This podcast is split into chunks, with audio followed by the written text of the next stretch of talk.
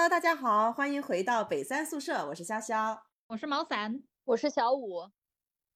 今天呢，又是我们经过了漫长的春节假期之后，再次和大家见面，也是抓住了这个二月的尾巴。那今天这一期呢，我们来为大家带来的是莫言的《生死疲劳》这一本书，也是我们的呃听众朋友给我们推荐的。呃，本来呢是说这本书非常的有意思，跟他之前看过的小说都不太一样。我去查了一下这个书籍的简介，确实觉得还比较有意思。那在我们正式切入这个书的这个主题之前呢，老规矩，我们先介绍一下这个作者本人。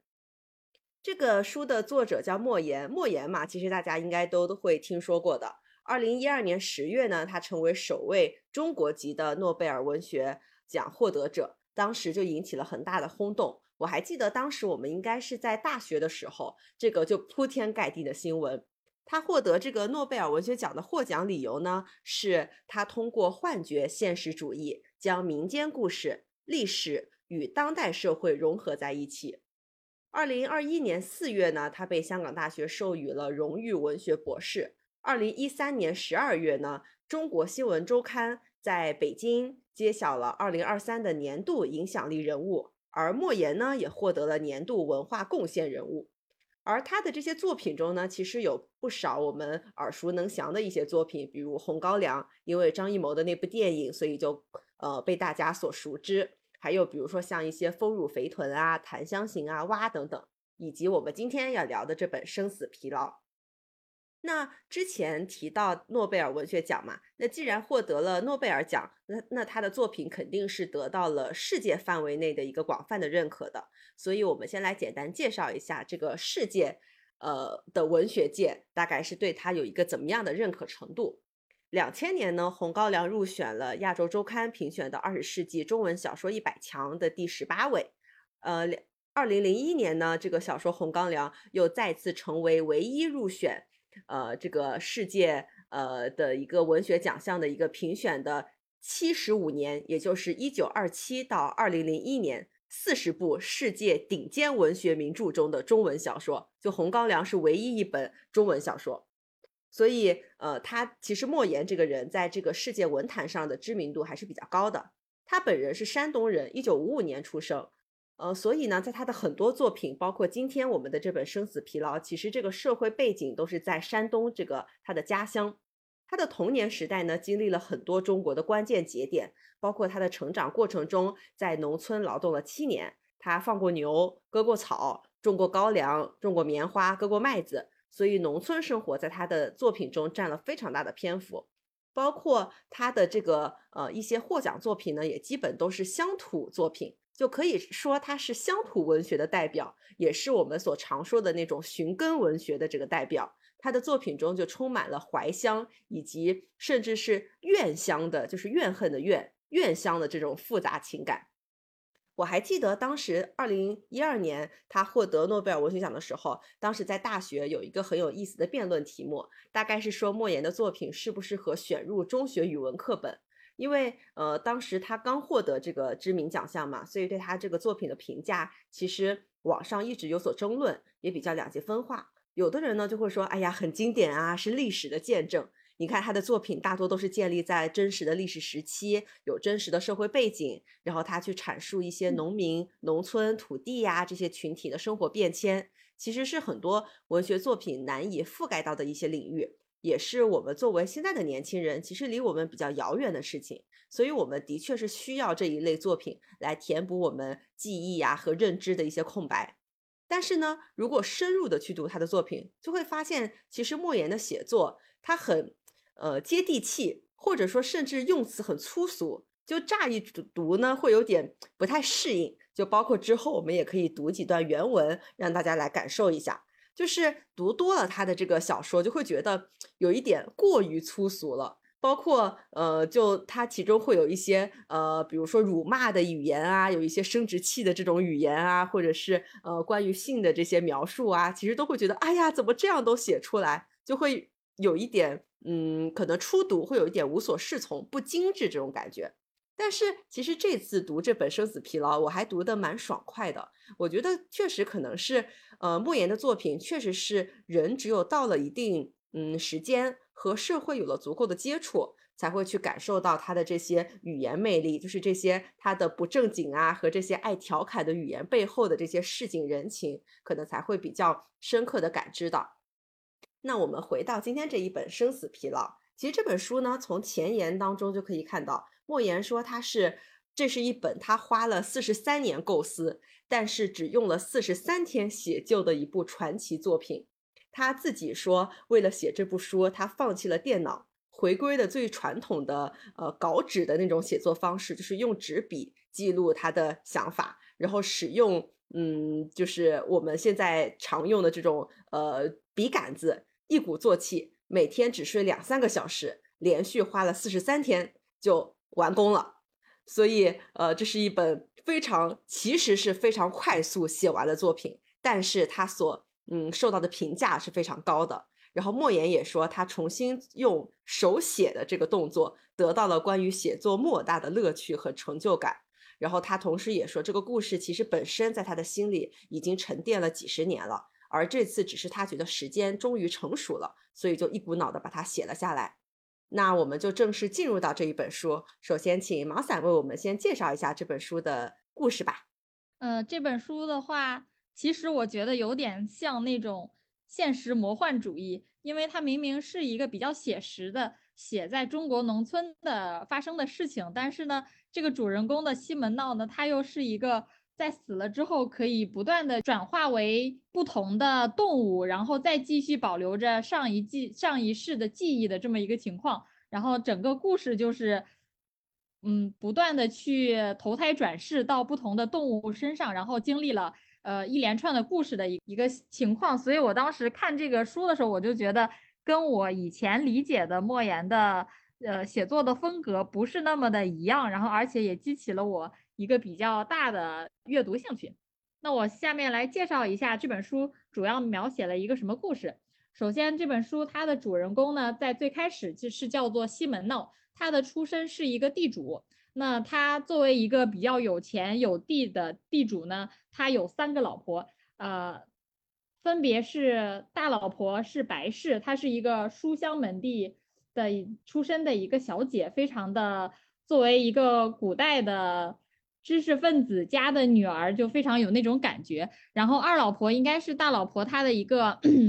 陪嫁的丫鬟，也是人也是非常好的。然后三老婆好像是我也不记得是好像是买回来还是怎么着的一个三老婆，然后她就是一个比较泼辣的人，这是主要的一个人物关系。另外呢，他有一个西门闹呢，他有一个义子叫做蓝脸，原因是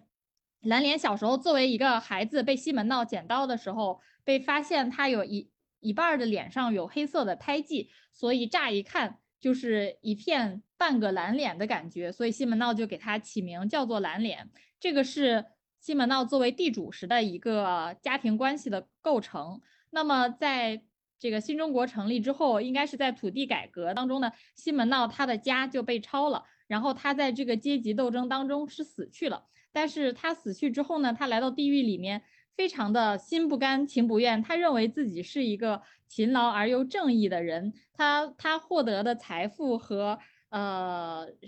在人生人世间的这一切全部都是他靠自己的努力换来的，他个人是这么认为的，所以他非常的愤愤不平，在跟呃。阎王啊，还有牛头马面啊、鬼神呀这种的斗争当中，他最后转世成了一头驴。那这个驴，他出生在了谁家呢？就是他的义子蓝脸和他的二老婆组成的新的家庭当中。这个驴就出生在这么一个家庭当中，作为他的第一世转世的一个结果。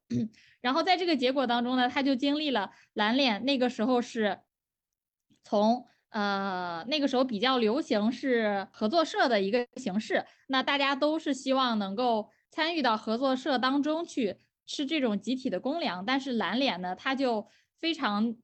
坚定的认为，我只有单干，我才能养活自己，我才能养活我的家人，所以他就陷入到了一个单干户跟合作社集体的一个斗争当中嘛，也不算是斗争，就是。集体非常希望他加入，但是他非常坚持单干，并且是很固执的要这么做的这么一个呃斗争当中去。这是作为驴的这一世之后呢，他在作为这一世的生命消亡之后呢，他又不断的去转世到了牛、猪、狗、猴，一直到最后一个是蓝脸家他的应该是第三代还是第四代的孙子身上，这是他经历的所有的转世的一个结果。那他这几个转世的共同点都是全部都出生在蓝脸家，所以他深度参与了从蓝脸到他的儿子女儿再往下的。三代到四代人的生活当中，从最开始的经历了，从最开始呃合作社那会儿蓝脸坚持单干，一直到后面他子女的爱恨纠葛，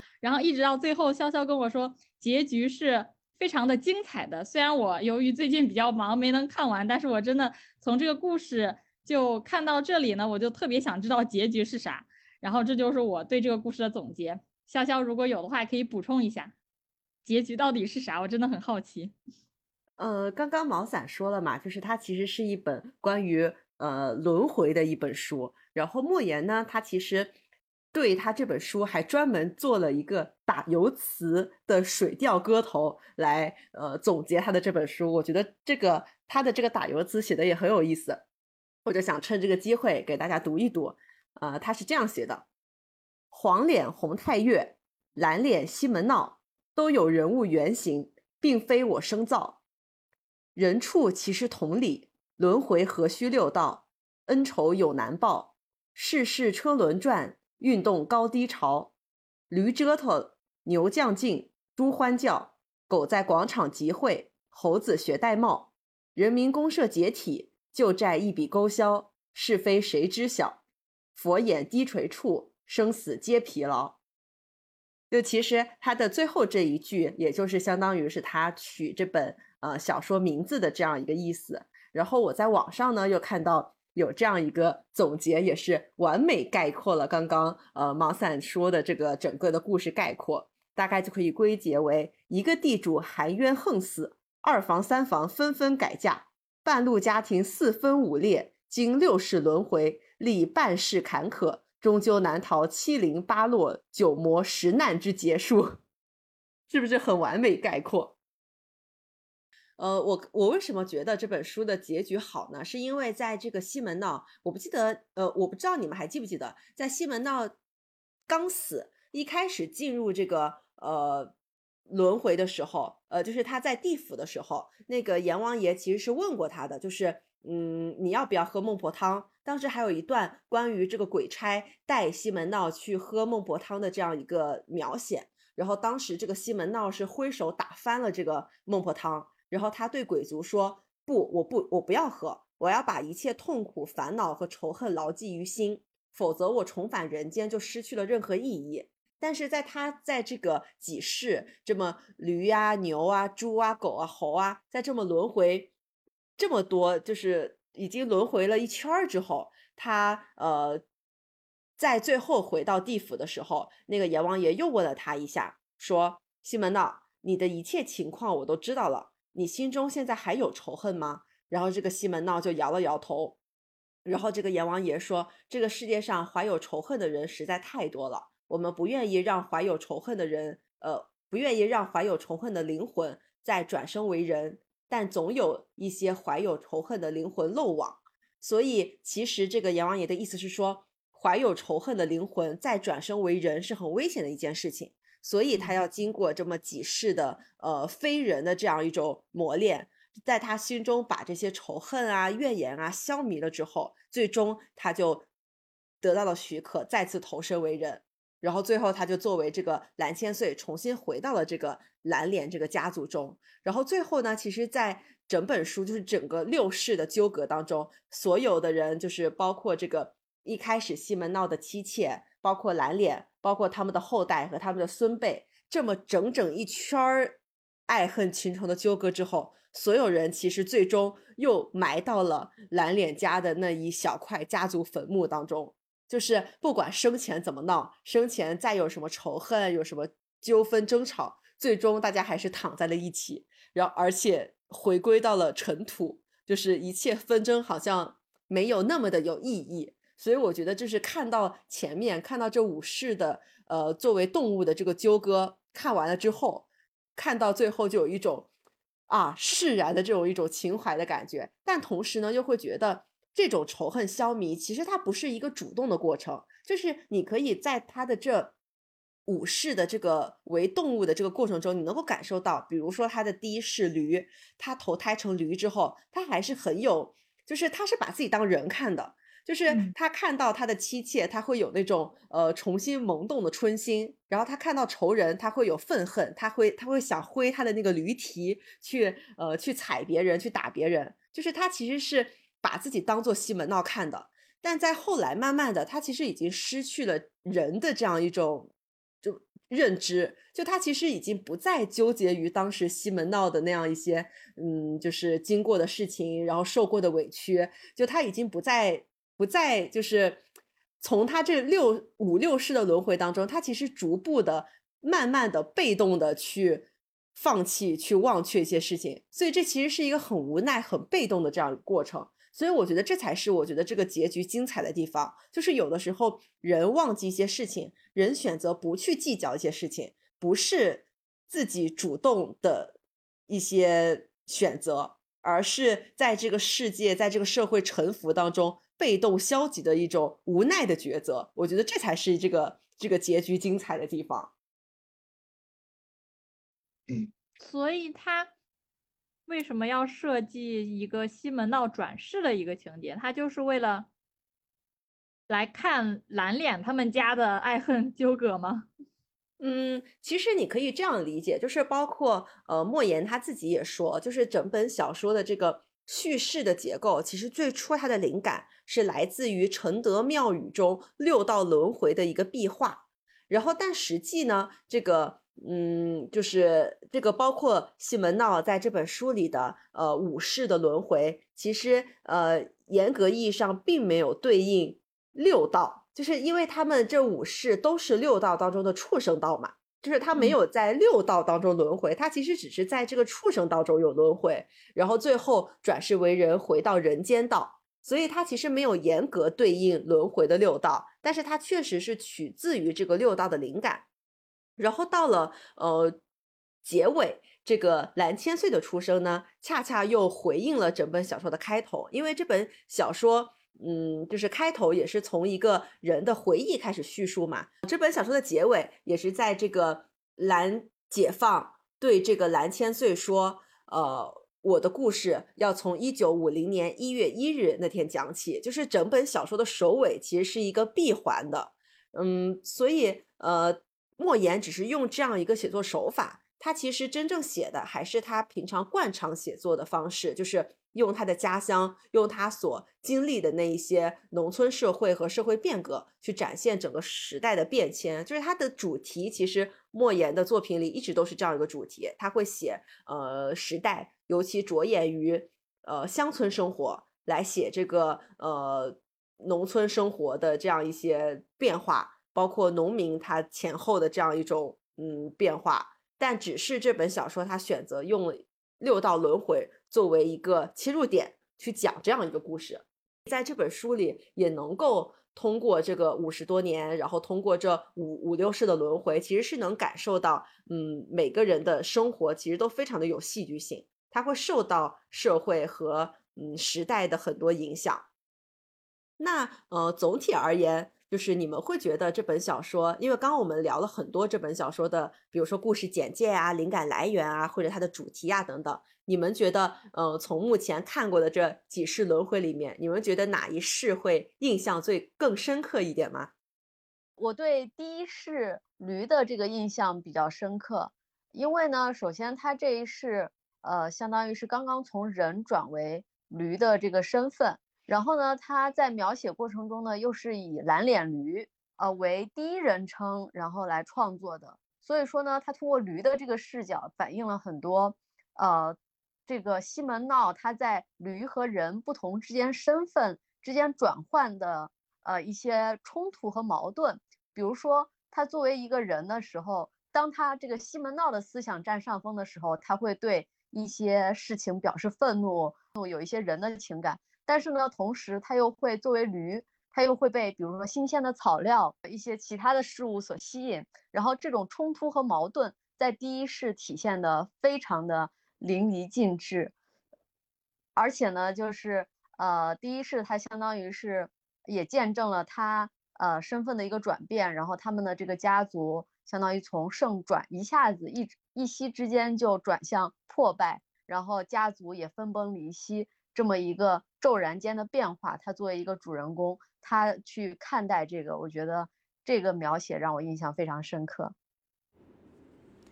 我印象最深刻的章节其实是。作为驴的那一世的后半段，以及作为牛的那一世，这两个部分印象比较深刻。因为刚开始投胎的时候，西门闹他保留着比较深的自己的前世的记忆，以及他的一些心态也保留的比较愤愤不平。但是到了驴这一世的后半段和牛这一世呢，他已经。作为人的记忆呢，不太时常的想起，反而是更加融入了蓝脸他们家庭，然后在描述上面也更加的去，呃，站在一个客观的角度去叙述蓝脸这一家发生的事情，再加上对应的情节是蓝脸和他的儿子两个人单独作为单干户来做，就这段的叙事，我觉得还是挺有意思的，呃。而且那个牛的这一个形象呢，它的颜值也比较高，看起来就觉得很有灵性的一个动物，跟蓝脸也有着莫名其妙的缘分。总之，看这两看这一部分的时候，是看的比较愉快，而且看的速度比较快的。因为我刚刚也有提到嘛，就是我觉得驴这一世，因为是他轮回的第一世，所以他这个时候其实还是西门闹的那一个思想，在他心中占的分量，其实比例还是蛮大的。就是我觉得有意思的一点是，呃，就是它里面又会受到动物本能，就是就是它会发情，就是它作为一头驴，它会对另一头母驴发情，就是它有这种动物本能在，但它同时呢又会有作为人的羞耻感和作为西门闹的，就是对世事不公的这种愤懑，所以我觉得这个第一世的。精彩之处就在于这个心理矛盾的这个转换，因为这这一世应该是一个就是转换期，就他还没有习惯他转世为动物，所以他会有很多矛盾的心理呀，然后会有比较就是呃动物跟人性之间的这样一种转换，就我觉得这一点还是挺有意思的。然后我觉得第二是牛的那个也是，就就我觉得我总体而言啊，我个人会觉得驴和牛会比后面的。呃，猪、狗和猴子要好，呃，就是写的会吸引人一点。然后其次呢，是他最后转世回人的那个，但是那一个很短，基本上只是为了匆匆结尾吧，就可以这么理解，只是为了故事结尾。所以总体而言，我觉得驴跟牛是最精彩的。转世为牛这一世呢，首先我觉得这个故事就很精彩，因为它本来呢，因为牛是呃耕地用的嘛。这个牛呢，它大概讲的这样一个呃生平呢，大概就是西门闹转世为牛之后，他其实是投胎到了一个市场，然后这个蓝脸呢，他去这个市场上买牛，然后就呃本来呢是想买那头呃就是就是他其实是跟那个他就是西门闹是跟他的呃妈妈，就是这个母牛和这个小牛其实是配套出售的。然后，但是呢，那个蓝脸当时走到这个市场上，就觉得啊，这个牛的眼神跟我们家那头驴的眼神好像，所以就让他回忆起了自己家那头驴，所以他就很想把这头小牛买下来。然后一开始那个老板不卖给他，说一定要打包出售。但后来反正呃，在各种机缘巧合之下，反正最后这个蓝脸就把这个小牛呃给那个牵回家了。所以，这个西门闹转世为牛之后，就从一头小牛开始，就一直在这个蓝脸家长大。然后呢，长大之后呢，就呃作为一头耕地的牛嘛，就要帮蓝脸干活。但这一时期呢，又恰巧是人民公社呃开始这个集社，然后就要呃很多人都每天的就不停上门，要说服这个蓝脸去入社。然后蓝脸呢又不想入社，所以这个。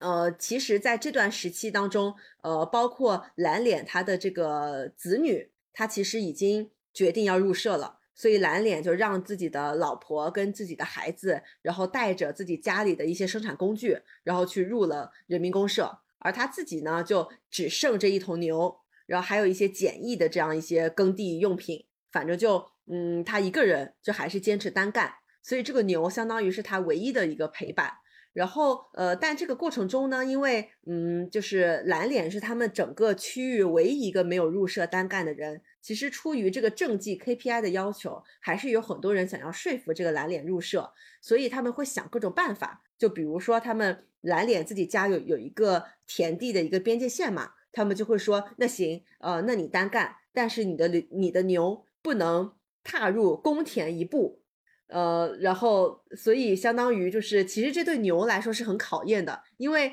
牛在耕地嘛，它怎么可能刚好围着这个田地的边边？而且这个田地其实相当于是公田包围了这个蓝脸家的一小块私田，所以蓝脸家的私田，它其实这个区域是很，就这个边界线是很分明的，然后是非常容易被踩到的。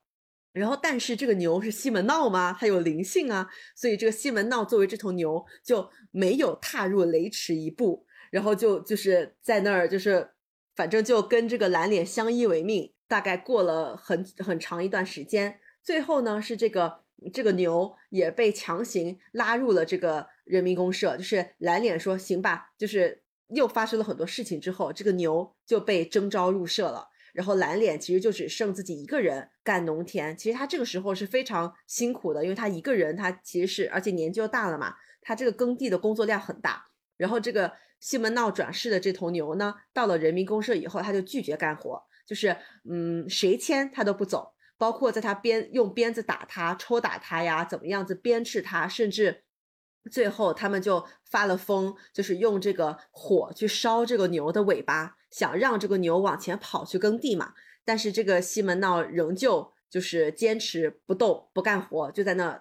就就在在那儿站着，然后后来呃站不住了，就就就在那块地上躺着，就也不帮人民公社干活。最后呢，他他其实可以理解为他是被这个人民公社烧死的。然后最后他的这个呃，就是在他临死前，呃，他伤痕累累的，还是从这个公田上站起来。然后摇摇晃晃的走到了这个蓝脸家的这个私田范围内，然后在这个蓝脸的田上倒下去世了。然后最后这个蓝脸就把这个牛的这个骨架埋在了这个田地的正中央，然后就相当于立了一个牛的这个就是坟冢，就是所以整个的这个牛这一世给我的感觉其实是，如果说驴。搞笑的、幽默的成分更多，我觉得牛这一世是真的感动的成分更多。就它本身这个故事就是一个很触动人的一个故事，然后同时在这一世就可以感受到，其实西门闹他已经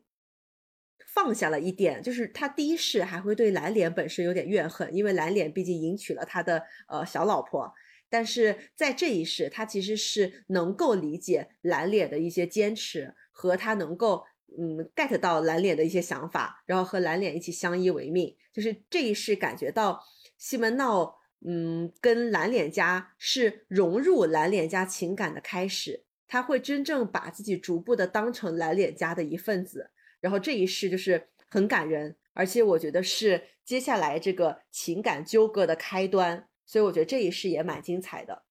就这两世驴和牛是我觉得比较。嗯，最值得推荐的两个章节。而且说到，呃，之前不是也提到了莫言的写作风格嘛？就我不知道你们有没有这种感觉，就其实莫言的，呃，措辞，他很多地方他其实很粗俗，但是这个粗俗呢，他不低俗，就他的很多描写其实会让人感觉到很有幽默感。就是我就记得那个。他作为那驴发情的那一段，当时我觉得好搞笑。而且我还有一个印象比较深的地方，就是他在文中多次出现了莫言这个人啊，对，这个我也觉得很很可爱，很搞笑。想说这个莫言这个小子又怎么怎么样，去骂这个他们不入社啊，然后或者说在别的地方玩闹啊什么之类的。除了莫言呢，他还有很多。就是他写的别的小说中出现过的人物或者情节，也都在这个书里面体现过了。我就不由得想到了那种，就是写论文的时候引用自己文献的 作者。其实，嗯，我觉得是莫言自己的一个相当于埋的一个彩蛋。然后他也经常会通过这个书里的这个莫言这个人，他其实是讲了一些嗯，就他自己想说的话，而且是用那种很幽默、很调侃的这种语气讲出来的。我我我我也有标记一段，我觉得这一段也很有意思。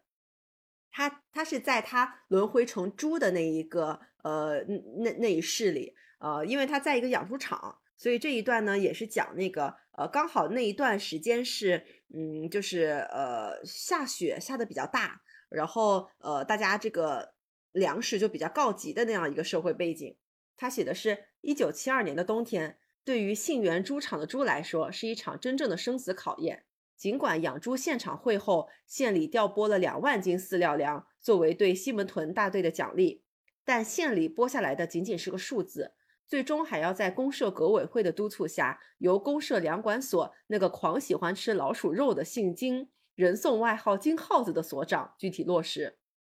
这位耗子所长把那些在仓库边角积压多年的霉变薯干和高粱以次充好，发往我们的猪场。数量上也大打了折扣。这批霉烂粮食中掺杂的老鼠屎足有一吨，使我们信源猪场整整一个冬天都笼罩在一股奇特的骚臭之下。是的，在养猪现场会前后，我们吃香的喝辣的，过了一段地主资产阶级般的腐朽生活。但现场会开完不到一个月，大队里的粮库就频频告急，天气也日渐寒冷。看起来很浪漫的白雪带来了彻骨的寒冷。我们陷入了饥寒交迫之中。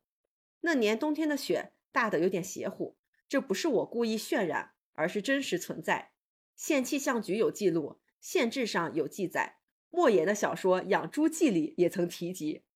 莫言从小就喜欢妖言惑众，他写到小说里的那些话更是真真假假，不可不信又不可全信。《养猪记》里所写时间、地点都是对的，雪景的描写也是对的。但猪的头数和来路却有所篡改，明明是来自沂蒙山，它却改成了五连山；明明是一千零五十七头，它却改成九百余头。但这都是细枝末节，对一个写小说的人写到小说里的话，我们没有必要去跟他较真。就是你能感受到他其实是在写那一个呃时代背景，然后呢，他又通过这个莫言的这个养猪记。就他又他又虚构了一段这个小说，然后把这个整个事件的描写就戏剧化，然后更加幽默的表达了出来。然后在这个整本小说里就穿插了很多关于莫言各种 各种这个呃写作记录和小说的记载，以及莫言写的一些什么打油诗啊等等等等，都被他穿插到这个小说里面，相当于是以一个我觉得是莫言以一个。打引号的莫言这个第三者的身份，然后去呃去解释一些事情，去表达一些转述，我觉得好好玩啊！如果对那些看了很多莫言呃作品的读者来说，可能就会每当看到这个的时候，就会觉得啊，他怎么这个样子，好可爱。对的，这还挺有意思的。嗯，那。嗯，聊了这么多吧，也分享了一些故事情节。那我想，呃，我想问问看你们，就你们觉得，如果有机会，就是让你们带着记忆，然后轮回那么多世，呃，甚至轮回成动物啊、植物啊这种，在六道中去轮回的话，你们觉得这是一件幸运的事还是不幸的事？或者说，你们觉得这是一件好事儿还是一件惩罚？这个问题的话，当然是好事啦。这个就像我们之前看的《重启人生》这个日剧一样，相当于你的呃人生经历是越来越丰富的，你的阅历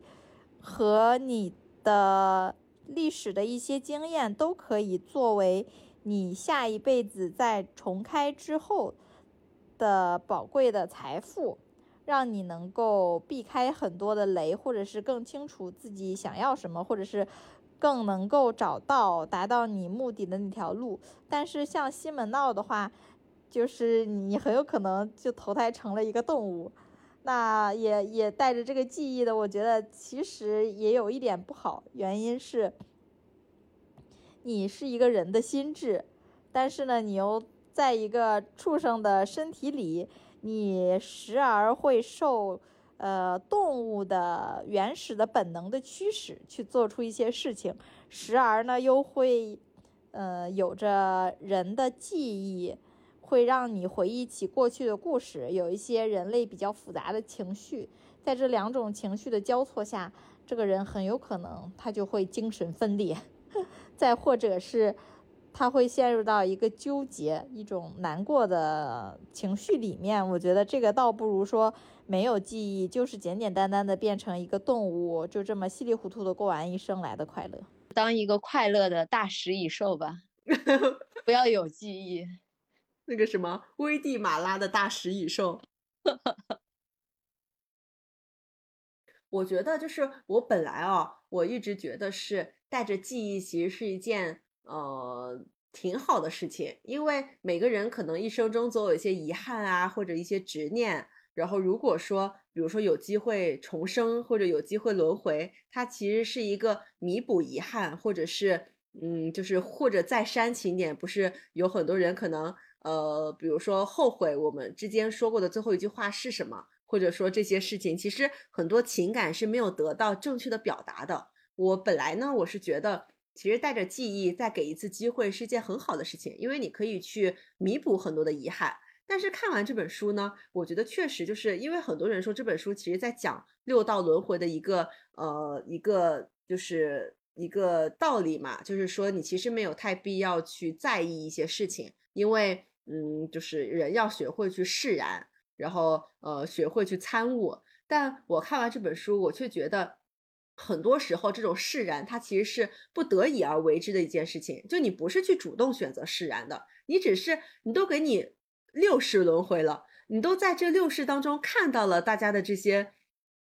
这些恩怨纠葛、爱恨情仇，就你都看到了，就是事情的发展是不会如人意的。所以你是在你是在这种无奈当中选择了去忘记，然后让时间去变相的。磨灭掉了一些，比如说怨恨、遗憾或者一些执念，就其实它不是一个主动参悟的过程，所以我觉得这个时间其实是很漫长，而且这个过程其实是相对来说不是那么快乐和愉悦的，所以我觉得那与其如此，还不如就带着遗憾去尽可能的减少现在的遗憾，但是已经造成的遗憾也不必要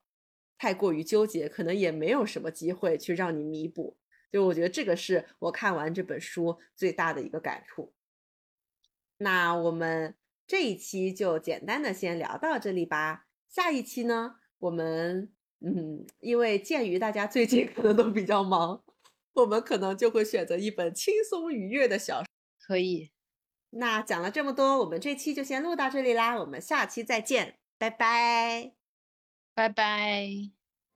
莫听穿林打叶声，何妨任笑且随行。竹杖芒鞋轻胜马，谁怕一蓑烟雨任平生。条条春风吹走醒微冷，山头斜照却相映。回首向来消失处。归去也无风雨也无晴，手向来消失处归去也无风雨也无晴